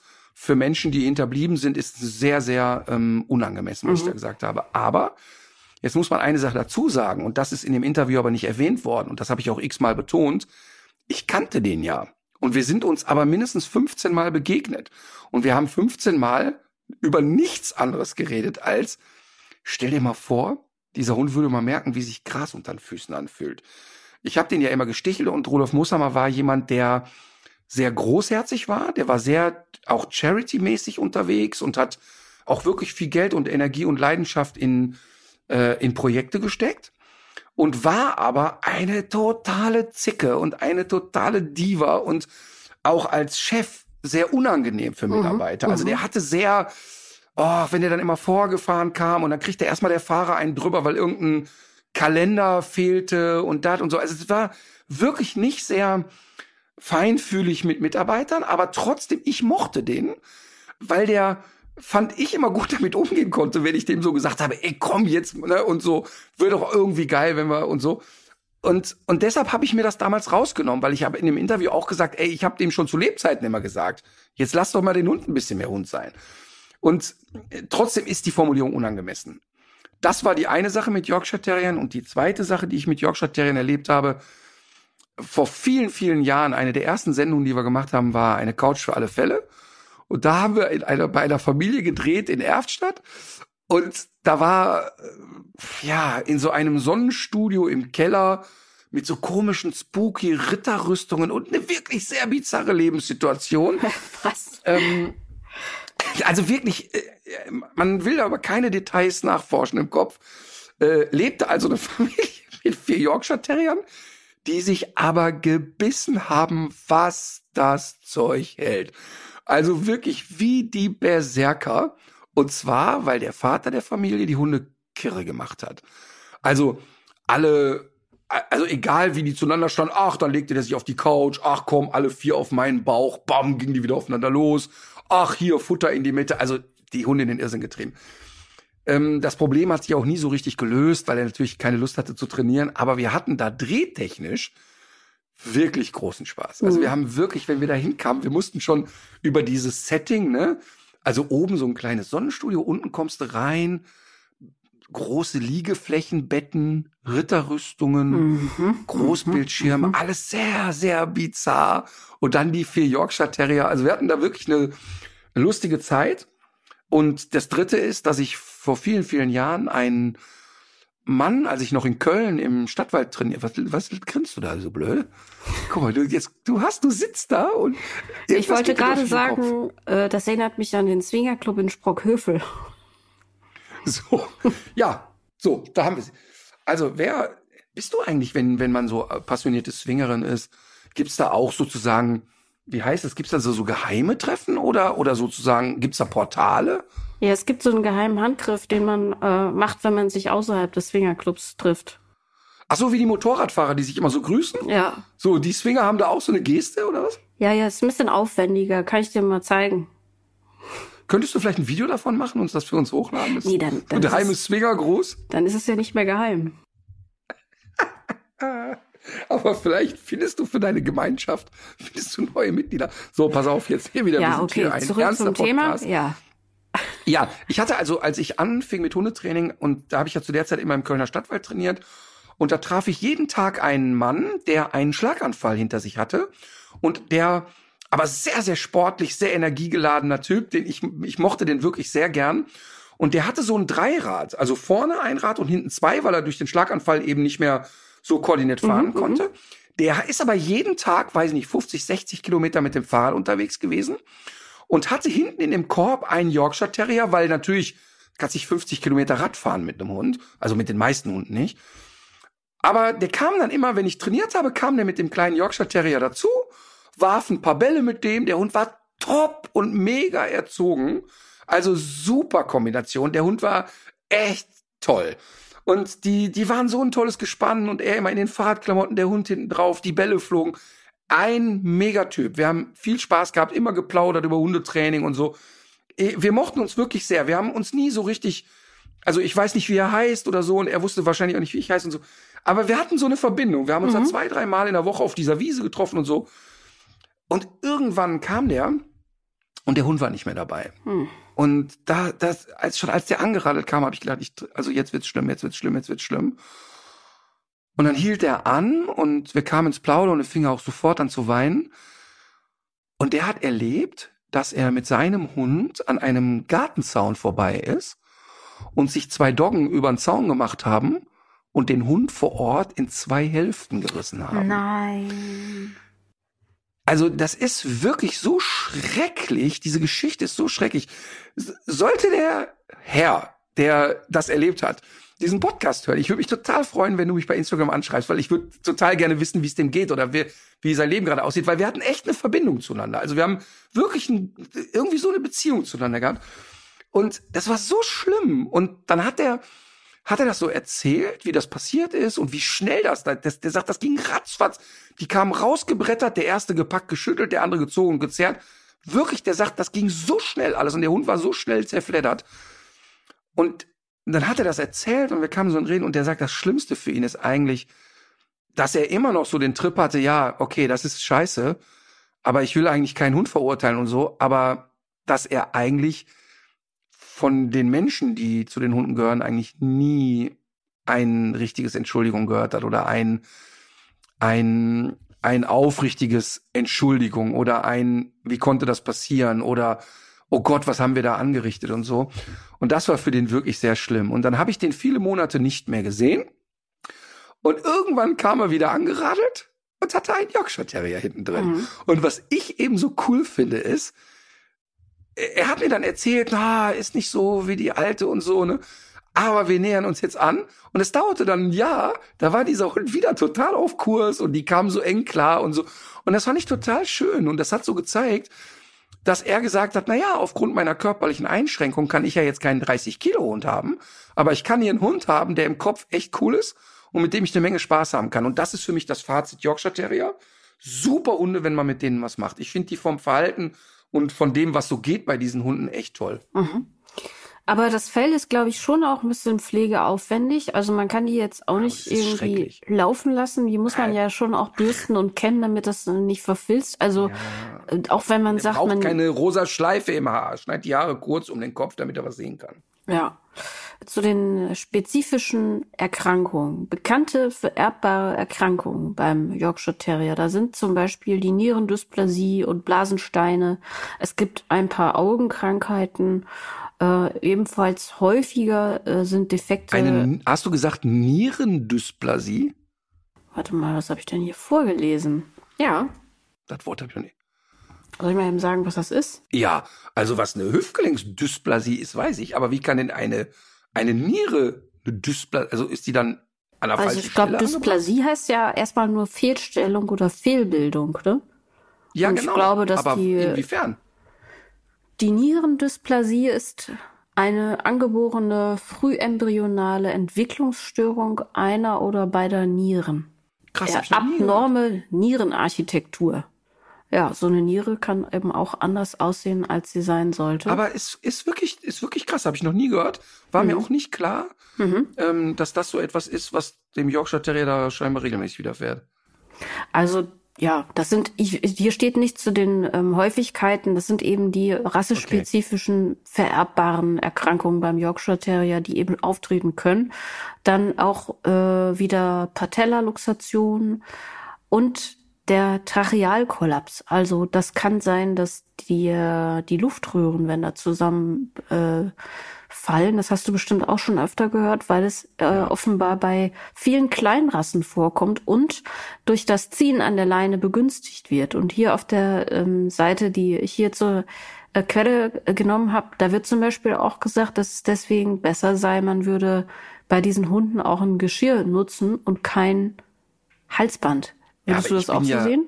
Ja, ich bin ja sowieso der festen Überzeugung, dass ein Hund, der in dem Zustand ist, chronisch nach vorne zu ziehen, dass da gar kein Halsband drauf darf. Mhm. Also da, und, und das ist auch ein guter Trend schon seit vielen Jahren, dass die Menschen verstanden haben, okay, Halsband ist jetzt nicht automatisch ein Problem, mhm. ähm, aber wenn ich einen Hund habe, der so stark zieht und in der Trainingsphase noch nicht so weit ist, äh, da macht es wirklich wenig Sinn, mit dem eine Stunde am Halsband spazieren zu gehen. Also das äh, ist ein ganz wichtiger Faktor. Und was du geschrieben oder gesagt hast, die Patellaluxation, also das Kniescheibe rausspringt und so, das haben ja viele kleine Hunderassen mhm. die Tendenz mhm. dazu. Mhm. Ähm, das ist wirklich also eigentlich ein Klassiker. Jetzt wird ja auch noch der Wasserkopf genannt und eine empfindliche Haut, äh, aber auch ein sensibles Verdauungssystem, so dass mit dem Futter äh, ja irgendwie ähm, mehr Aufwand betrieben werden muss. Äh, die Lebenserwartung des Zwerghundes liegt zwischen 10 und 15 Jahren. Jetzt ist aber doch, und das habe ich jetzt, fällt mir jetzt gerade erst ein, aber sehr der. Sehr breite Spanne, ne? Finde ich auch, aber äh, jetzt nochmal so, ist das nicht der, der Yorkshire Terrier, ist doch auch einer der, eine der Rassen, die äh, von dieser Verzwergungs, äh, von diesem Verzwergungstrend auch betroffen ist, oder? Es gibt doch auch so Mini-Yorkshire Terrier, oder vertue ich mich jetzt? Ich, nee, auch beim Yorkshire Terrier, ähm, war eine ganz große Tendenz, die immer kleiner zu machen. Und mhm. ähm, da, da war dann sogar eher so, wenn Leute bei uns angerufen haben, ja, wir möchten mit dem Yorkshire Terrier in die Welpengruppe oder wir kommen ins Training, dass die schon anfingen, sich zu rechtfertigen und zu sagen, ist aber einer von den größeren. Mhm. Ähm, weil sich da schon rumgesprochen hat, ey, diese Miniaturausgaben, die neigen natürlich viel stärker zu Erkrankungen. Das ist ja logisch. Ja. Und auch übrigens, und auch übrigens die beiden Yorkshire Terrier von dem Mann mit dem Dreirad, ähm, das waren auch eher die Godzillas unter den äh, Yorkshire Terrier. Ja, aber die sind tatsächlich auch, die gehören auch mit in diese Teacup-Kategorie. Da sind die auch zu finden. Darüber haben wir ja auch schon öfter mal gesprochen. Also die ähm, sind dann eben auch von den äh, so wie diese Toy-Pudel eben auch, äh, dass man sich wirklich, dass man wirklich zweimal hingucken muss und und und, und mhm. ganz äh, fasziniert davon ist, äh, dass es eben doch gar kein Meerschweinchen ist, sondern ein Hund. Ähm, die sind da tatsächlich auch mitgenannt und hier gibt's auch einige Bilder dazu auf äh, der Seite Welttierschutz.org. Äh, da kann man nämlich, das kann man nämlich da auch sehen, ja, mit den bekannten Problemen, über die wir schon gesprochen haben, auch wieder Schädel zu klein und so weiter und so fort. Und eine normale Geburt ist dann auch nicht mehr möglich. Also, wenn es denn Yorkshire sein muss, auf keinen Fall so ein Mini-Ding. Mhm. Absolut nicht. Warum spreche ich heute, ausgerechnet heute, über den Yorkshire Terrier? Äh, nicht ohne Grund. Denn wenn Budapest die Stadt der Riesendackel ist, dann ist Sofia die Stadt der Yorkshire Terrier. Also hätte ich wirklich für jeden einzelnen Yorkshire, den ich da gesehen habe, einen Euro gekriegt. Ich hätte jetzt sehr viele Euros und tatsächlich laufen die da aber so rum, wie du es eben auch ge gesagt hast, mit Strassschleifchen ähm, im Haar und äh, gerne auch Mäntelchen und so weiter. Und ich weiß nicht, ob du es zufällig Komisch. auch gesehen hast. Auf, äh, ich hatte so eine Insta-Story gemacht mit einem Windhund, der so eine Art Trainingsanzug äh, getragen hat und noch einen pinken Mantel drüber. Den habe ich in einem sehr unvorteilhaften Moment fotografieren können während der Verrichtung seines Geschäfts. Und das war für mich so ein bizarrer Anblick, weil ich kurz davor sind wir an so an so einer Ecke vorbei, wo diese ganzen ähm, verlotterten Straßenhunde eben lagerten. Und das sind ja genau die beiden Welten, die es ja in, in Bulgarien genauso gibt. Ne? Also ich habe ja schon auch, muss ja schon sagen, dass ähm, mir sind ja durch diese Reise schon auch auf viele Arten nochmal so die Augen geöffnet worden. Aber das sind ja auch zwei Dinge, die da nebeneinander äh, stattfinden. Also auf der, äh, mhm. das, das fand ich schon, schon irgendwie interessant, diese Unterschiede. Aber Generell wollte ich auch noch mal Werbung machen für diese Art zu reisen. Also wir sind ja von Köln nach Sofia mit dem Zug gefahren, haben Zwischenstopp in Budapest äh, gemacht, waren im rumänischen Craiova und das war wirklich so ein entspanntes Reisen und wir haben über viele Stunden einfach nur aus dem Fenster geguckt. Wir hatten zwar auch was zu lesen dabei, aber sind gar nicht auf die Idee gekommen und was ja heute so ein bisschen verloren gegangen ist, dass dieses äh, Reisen mit, mit, also dann auch Pausen zu machen irgendwo und irgendwo zu sein, wo man eigentlich gar nicht vorhatte äh, zu sein, weil es dazu nicht schon sieben Millionen Instagram-Einträge gibt und eine Billigfluglinie, die da für zwölf Euro hingeht. Und ich, ich fand das wirklich großartig. Ich fand, das war entspannt. Es hat einen, ähm, es war, sind so, so viele Eindrücke, äh, die ich da gewonnen habe, die ich mir vorher so niemals hätte aus, ausdenken und ausrechnen können. Und ich finde es einfach gut, wenn man mal so diese ausgetretenen ähm, Pfade verlässt. Der Deutsche versucht ja sowieso immer Gegenden zu finden, die nicht touristisch sind. Das ist ja irgendwie auch schon so, so eine Obsession geworden. Aber äh, vor dem Hintergrund ähm, fand ich das wirklich gut. Also wir sind zum Beispiel auch in Plovdiv gewesen. Das ist die zweitgrößte Stadt in ähm, Bulgarien. Und die Stadt ist ungefähr so groß wie Bonn, aber äh, tausendmal wirklich interessanter. Und da gibt's ein, ein altes äh, Römertheater, äh, wo 6000 Besucher äh, Platz haben, womit man da gar nicht gerechnet hätte, ne? dass es da sowas gibt. Mhm. Und die sind da, da sind die Tracker, die Römer, die Osmanen, die Sozialisten, die haben da alle ihre schrägen Bauwerke ähm, errichtet nebeneinander und das ist so komprimierte Ge Geschichte einfach und ähm, super, eine super nette, ähm, lebenswerte Stadt und äh, super, also richtig, richtig gutes Essen auch. Das Gemüse schmeckt einfach so viel besser als bei uns. Das sieht zwar nicht so gut aus, aber es ist so viel aromatischer zum Beispiel. Und die Deutschen kaufen ja Gemüse immer nach dem Aussehen. Und so eine Tomate sieht dann vielleicht irgendwie sehr steril und rot aus, aber schmeckt dann irgendwie nach nichts mehr. Also Bulgarien, am besten mit dem Zug. okay, also du sagst, ähm, du bist auch an Orte gekommen, wo du eigentlich gar nicht hin wolltest. Mit ja. anderen Worten, du bist mit der Deutschen Bahn gereist. ähm, da passiert das ja von ganz alleine, dass ja. man in den Zug nach Dortmund steigt und in Karlsruhe landet und äh, dann die Erklärung bekommt, der Zug fährt nicht weiter. Ja. Ähm, äh, es ist Quatsch, was ich jetzt mache. Ich bediene ein Klischee. Ich habe da überhaupt keine Erfahrung, weil ich ja nie Zug fahre. Ähm, ja. Oder selten Zug fahre. Ähm, aber was ich so schön finde, ist, du hast ja, als wir Kontakt hatten, auch immer warst du immer in so einem, genau das, wie du es beschrieben hast, in so einem leicht schwärmerischen Modus. So nach dem Motto, das war jetzt nochmal eine besondere Art zu reisen. Und das, was du beschreibst, ähm, einfach aus dem Zug gucken, aus dem Fenster gucken und einfach mal so sehen, was um einen herum passiert. Und der Weg dahin ist so schön. Und da kann ich dir wirklich sagen, ich bin ja als junger Mann ja immer nach Biarritz gereist und immer mit dem Auto dahin gefahren mhm. und immer dieselbe Strecke gefahren und habe mich dann schon immer auf den und den Pinienwald gefreut und auf die und die Raststätte mhm. und auf dieses. Ich wollte immer zu der und der Zeit dann ähm, in Ackerschon sein, weil ich wusste, da sieht die Düne so und so aus. Also auch ein sehr sinnliches Erlebnis, dahin zu reisen. Also nicht nur da ankommen, Urlaub abarbeiten, genau. wieder zurückkommen, mhm. sondern die Anreise war schon ein Wahrnehmen des Ganzen. Und da muss ich zu meiner Schande gestehen, dass ich das in den letzten Jahren gar nicht mehr so gemacht habe. Ähm, ja, weil man das, das alles schön, so auf, auf Effizienz irgendwie so aus, äh, auslegt. Ne? Ganz ne? Das genau, ist ja auch eine genau. gewisse Verarmung, genau. die damit verbunden ist. Totale Verarmung und ähm, wir haben vor der Pandemie haben wir eine Rundreise in den USA gemacht mit den Auto, mit, mit, mit, mit den Auto und die Kinder. Und dann sind wir los. Und da war das so, dass wir natürlich fixe Punkte hatten, wo wir hin müssen und wo wir übernachten.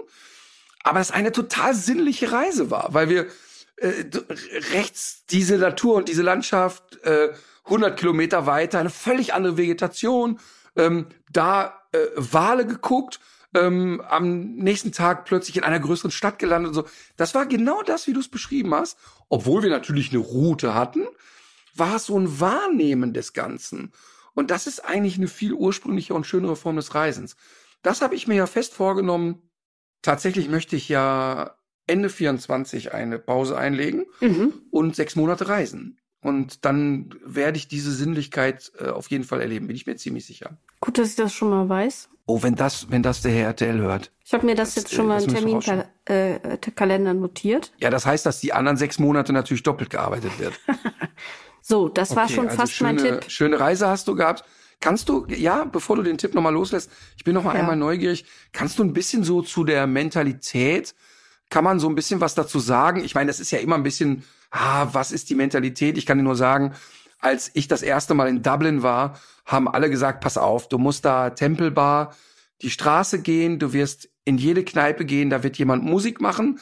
Selbst dieses widerliche Guinness-Bier wird dir da vor Ort gut schmecken. ähm, die Leute sind nur nett. Du wirst auf der Straße stehen und wenn du dich einmal umguckst und die Leute merken, du weißt nicht wohin, kommt jemand an und quatscht dich an. Und genauso war das alles. Also ich kann wirklich sagen, dass der, dass der Dubliner ja. wirklich ein unfassbar aufgeschlossener Mensch ist. Hast du oder kannst du so eine Einschätzung geben, wie das äh, so der Bulgare betickt? Ähm, ich kann die nicht geben, aber ich mache das natürlich trotzdem. Und ich, es geht ein bisschen in eine andere Richtung. Also ähm, ich finde, und ich, ich komme ja selber zum Beispiel ja auch aus einer Ecke in Deutschland, wo man jetzt nicht so allzu viel Mimik äh, an den Tag legt. Und jetzt wohne ich schon selber seit 2000 äh, drei, glaube ich, im Rheinland, wo man ja immer sehr fröhlich und sehr gestenreich ist und so weiter und äh, lieber mal einmal zu freundlich als einmal zu wenig. Und das, ich merke das oft, wenn ich meine Freunde von zu Hause treffe, dass ich mich da erstmal auch wieder so drauf, ähm, drauf einstellen muss, dass da einfach weniger im Gesicht ist und dass ich mich in den ersten Minuten kurz frage, hm, was, was, äh, was ist da denn jetzt los? Irgendwie schlechte Laune oder so, sondern, aber das so, so Und schalten Sie nächste Woche wieder ein, wenn Katharina Adig auflöst, wo sie ursprünglich herkommt. Willst du es uns einfach verraten? Ja, das ist äh, Westfalen, ne? Also ähm, das würde ich auch sogar sagen, dass das eigentlich für die gesamte Region äh, gilt. Und ich fand das da recht ähnlich. Also das sind ähm, keine übertriebenen Grinser, äh, aber trotzdem ähm, äh, trotzdem auch freundlich im direkten Gespräch. Und ähm, wir haben aber tatsächlich jetzt gar nicht so viel einheimischen Kontakt, der über Schnaps kaufen und ähm, Essen gehen irgendwie hinausgeht gehabt. Was äh, allerdings wirklich sehr schön war, war, dass wir von einer einheimischen bulgarischen äh, Dame bekocht wurden, die mit in dem Haus lebt. Also das ist eigentlich ihr Haus und unsere Freunde leben da auch drin. Und ähm, das war wirklich ganz, ganz äh, toll. Also das Essen, was es dort gibt. Und das scheint mir schon auch eine deutlich größere Rolle zu spielen in den Familien als bei uns. Und äh, das wird irgendwie sehr gefeiert. Und das hat mir sehr gut gefallen. Es gibt so ein Brauch, dass man äh, den Abend, also das Essen, damit beginnt, dass man äh, Grappa und Salat zu sich nimmt. Also es ist der erste Gang, dass man einen selbstgebrannten Grappa ist, trinkt. Aber, und dann gibt es einen Salat. Grappa klassisch bulgarisch? Es ist ein bulgarischer Grappa, ja. Also die, ähm, das geht ja auch nur darum, was ist das jetzt hier für ein Brand so, ne? Und äh, der, den wir hatten, also mir hat das wirklich ganz hervorragend geschmeckt. Und was ich aber auch sagen muss, ich habe äh, diese Woche in, äh, in Bulgarien auch nicht vegan gegessen, weil es einfach unmöglich war. Also ich habe mich da immer drum bemüht, aber wenn dann so eine ältere Dame so eine eine leckere Warnitzer macht. Das sind diese kleinen, die, sie ist ein bisschen wie Börek, aber äh, doch noch wieder anders. Das ist so eine Art ähm, Blätterteig, in den Schafskäse eingerollt wird. Manchmal noch Spinat und Kräuter. Und dann wird das in so eine Schnecke gerollt und kommt in den Ofen. Und wenn das dann warm auf den Tisch kommt und diese nette alte Dame hat das, äh, genau. hat das gebacken, dann bin ich die Letzte, die sagt, äh, das esse ich nicht. Aber das, das hat mir schon wirklich sehr gut geschmeckt. Was du sagst, denn jetzt ist man da zu Gast für ein paar Tage. Ja. Und dann finde ich eben auch das, was du sagst, ist es ja eine so starke Wertschätzung, dass jemand für dich kocht und sagt, guck mal, ich zeig dir mein Essen und ich habe wirklich Lust, dir was Gutes zu tun, dass ich auch in dem Moment wirklich nahezu alles mampfen würde, was die mir hinstellt. Mhm. Ähm, einfach aus einer Höflichkeit heraus. Würde ich jetzt ein Jahr mit ihr unter einem Dach leben, dann würde ich irgendwann den Twist kriegen und sie ja. erklären. Aber, genau. aber ich finde so in dem Rahmen, genauso wie du sagst, ähm, hätte ich da auch in alles reingebissen. Und ähm, das, das finde ich auch total nachvollziehbar. Und es ist so schön, weil diese Art zu essen, das kennt man ja auch so von, äh, aus Deutschland ist ja Abendbrot oft so eine etwas freudlose Sache, die man so hinter sich bringen muss. Und die sitzen da einfach auch stundenlang und ähm, lassen mhm. sich äh, dabei alle Zeit der Welt, was ich auch für sehr gesund halte. Das hat mir auch sehr gut gefallen. Mhm. Aber es ist interessant, dass wir Deutschen das immer sagen. Ne? Wir gehen immer in andere Länder und sagen, oh, die italienische Mama, wie die für alle gekocht hat, und es war so toll. Oh, äh, die, die, die Spanier, Mensch, wie toll die da vier Stunden gegrillt und gemacht haben. Nur wir raffen es irgendwie nicht. Also wie, wie machen wir das denn eigentlich, wenn bei uns mal jemand zu Gast ist? Ich wüsste gar nicht, ja, da haben wir Schweinshaxen gemacht oder was? Ich habe keine Ahnung. Also wir haben ja nicht diese, wir sitzen zusammen Kultur. Das haben wir ja einfach nicht. Ja, ich weiß nicht. Ich, ich glaube, Wahrscheinlich haben wir die irgendwie auch. Wir kriegen das schon irgendwie hin. Aber man, man darf das, man wird, glaube ich, so, durch solche Reisen wird man dann noch mal so ein bisschen drauf zurück besonnen, wie nett das auch irgendwie sein kann. Und vor allem äh, Schnaps und äh, Salat. Finde ich es eine hochinteressante Kombi. Die Idee gefällt mir. ich finde, weil du jetzt so etwas Schönes und Liebevolles über ein anderes Land und über die Art des Reisens erzählt hast, würde ich gerne die Höhle der Löwen und was ich da erlebt habe, gerne in die nächste Folge packen.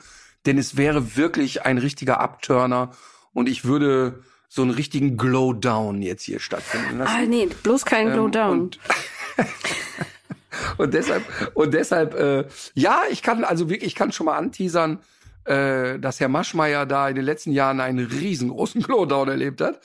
Also das kann ich schon mal ankündigen, aber lass uns wirklich mit diesem schönen, mit dieser schönen äh, Reise, äh, die du uns hier erzählt hast, äh, abschließen und zu unseren Tipps kommen. Ja, ich habe noch einen äh, ganz praktischen kompakten und zwar äh, sieht man ja öfter mal Autos mit Pferdeanhänger auf der Autobahn und äh, die haben oft eine etwas größere Lücke zum ähm, Auto, was vor ihnen fährt.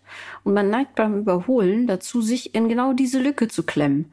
Das ist aber überhaupt nicht gut, weil die machen das nämlich absichtlich und brauchen das, um langsam abzubremsen, weil sie nämlich hinten Tiere äh, transportieren. Da habe ich äh, so ein Post äh, kürzlich gesehen, den fand ich ganz sinnstiftend, dass man eben, man braucht das eben, um langsam zu bremsen, damit die Pferde äh, keinen Schaden nehmen. Gut, ja, oder? Weißt du, ja, total gut, was du hier erzählst. Und auch, wie doof man ist, dass man sich darüber keine Gedanken macht. Also hm. eigentlich ja total logisch. Ja, ich hoffe, ja, ich meine, ich habe hier sowieso nicht die Tendenz, mich vor den Hänger zu sitzen, weil ich ja einfach auf der linken Spur mit einem Backstein auf dem Gaspedal fahre. Ah ja, ähm, stimmt, du bist das. ich ja nicht in kleine Lücken.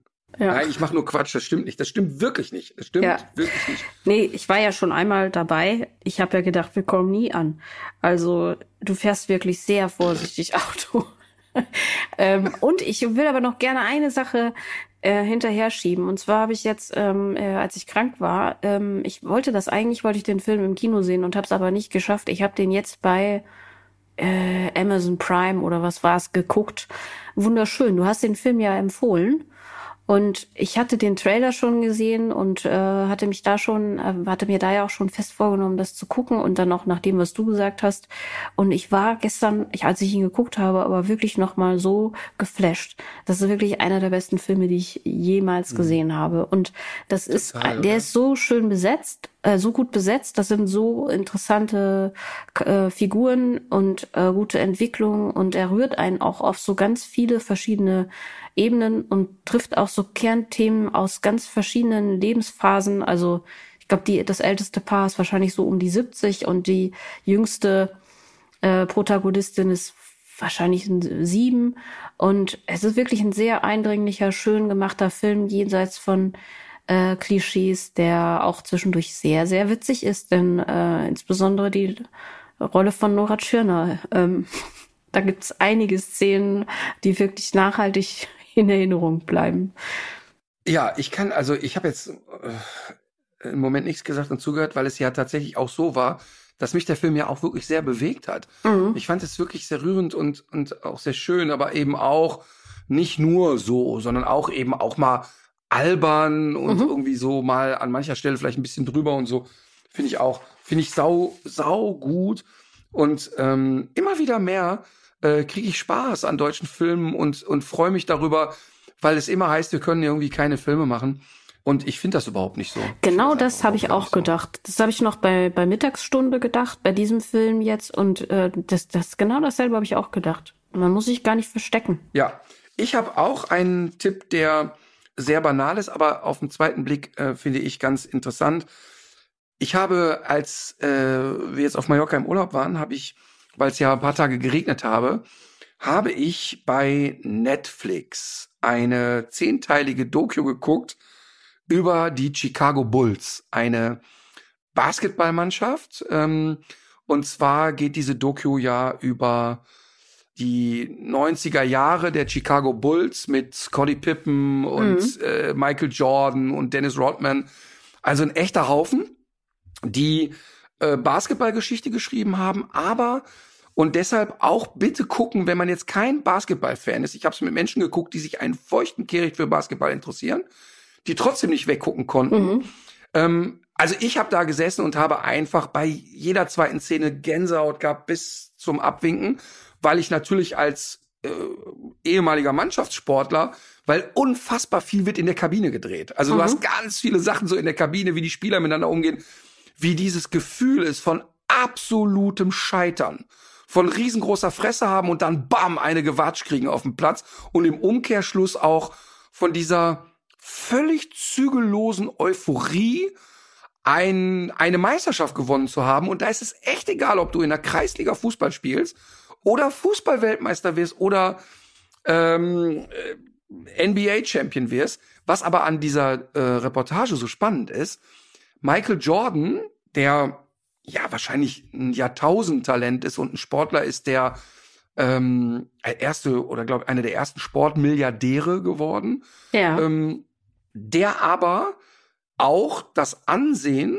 von Schwarzen in den USA durch die Art und Weise, wie er es präsentiert hat, wie schwarze Sportler sein können, nochmal auf ein ganz anderes Level gehoben hat. Mhm. Obwohl er nicht politisch war. Ganz im Gegenteil, er hat oft gekniffen und mhm. hat oft genug keine Position bezogen, wo er eigentlich äh, hätte können. Er hat, hat er nicht von ihm kommt, Zeug. Der kommt von ihm kommt doch dieser Spruch auch äh, White People by Sneakers too oder irgendwie sowas, ne? Da hatte er Republikaner. Er, er, er, das war ein demokratischer schwarzer Kandidat, der ein bisschen gehofft hat, Michael Jordan könnte ihn unterstützen. Mhm. Und er hat gesagt, aber warum sollte ich das tun? Republikaner kaufen auch meine Schuhe. Mhm. Und das äh, hat er auch da die die die diese Doku ist sehr authentisch und er wird auch mit solchen Sachen konfrontiert und der ist einfach ein Typ. Ne? Erstmal dann sieht er so als junger Sportler ja so toll aus und dann ist der da hat er so ein Gesicht und ich habe das ja glaube ich mal erzählt, dass ich ihn und Charles Barkley in einer Bar gesehen habe.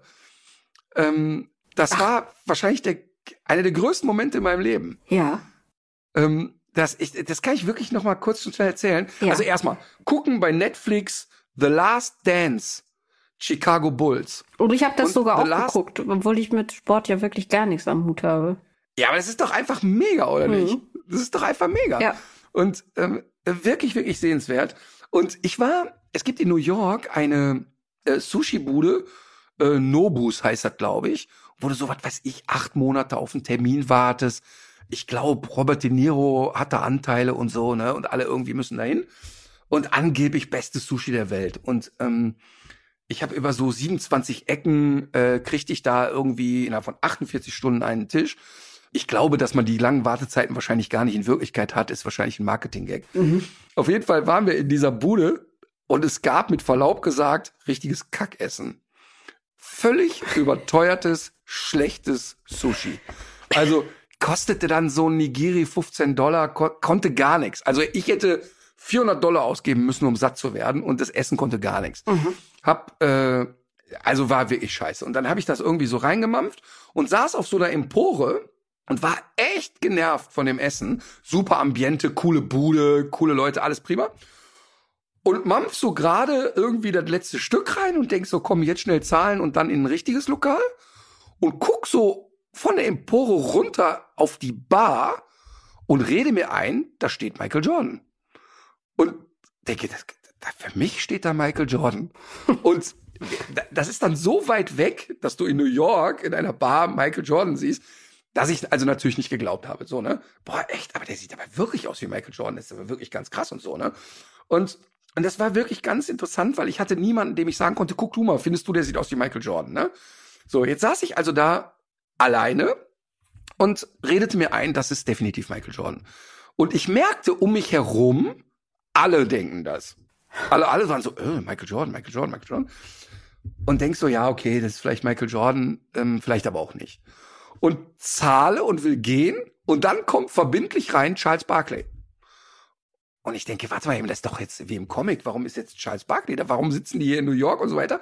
Und dann habe ich viereinhalb Stunden an der Bar gesessen, ein Cocktail nach dem anderen getrunken und einfach wie ein kleiner Junge auf der anderen Seite der Bar genossen, wie zweieinhalb Stunden Charles Barkley und Michael Jordan Zigarre geraucht haben, äh, irgend, ich glaube, Whisky getrunken haben, ich kenne mich nicht so aus, und einfach da geplaudert hatten, wie zwei Jungs, und alle drumherum fanden es völlig in Ordnung und normal.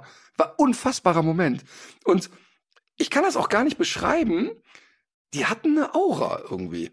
Also die, das kann man schlecht erklären. Die saßen da und die hatten eine Aura. Hatten die wirklich eine oder wie viel hattest du denn getrunken? Ich hatte, ich hatte vorher noch gar nichts getrunken. Also als ich die beiden, ich habe die beiden nüchtern bemerkt. Am Ende war ich es auch nicht mehr. Aber es war wirklich ein unfassbarer Moment. Unfassbarer ja, ich glaub dir das. Ich glaub dir das. Jo. Das war also meine Empfehlung. Jetzt komme ich noch mit einem Lied aus der Höhle. Das Lied heißt Gonna Be Okay von Brent Morgan. Ein Lied für die schlechten Tage im Leben. Ach, witzig. Äh, ich habe so einen sehr ähnlichen Titel. Und zwar heißt äh, Guess I'm Doing Fine äh, von Beck. Sehr interessant. Tom Beck? Nee. Robin Beck? Nee, der heißt einfach Beck. Okay. Weißt du, wer Robin Beck ist? Nee. Ich weiß nicht mehr, wie das Lied hieß, aber das war ein, ein Lied, was in der Coca-Cola-Werbung kam. Ich weiß nicht, hier For the Very First Time oder so. Ist das nicht äh, Tina Turner? Nein. Goggle mal eben.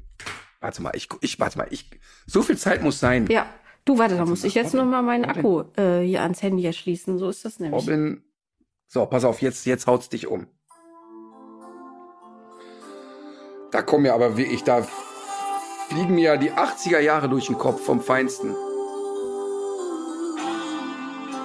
Kriegen wir jetzt schon ein Problem mit der GEMA? Ich wollte gerade sagen, weil wahrscheinlich schon. Aber kennst du das? Es ist für mich. Oh ja.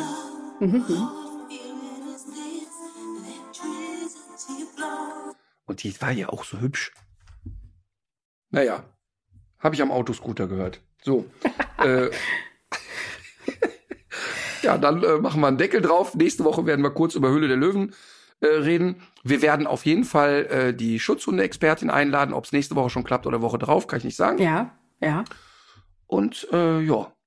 Und ich werde äh, vielleicht m, zwei kleine Geheimnisse von der Tour verraten. Ach cool. Gut. Äh, wir sind gespannt und ich hoffe, dass ich bis dahin wieder so richtig auf dem Damm bin. Und meine Aber Arme man nicht hat dir nichts so schwer angemerkt. Du, sind.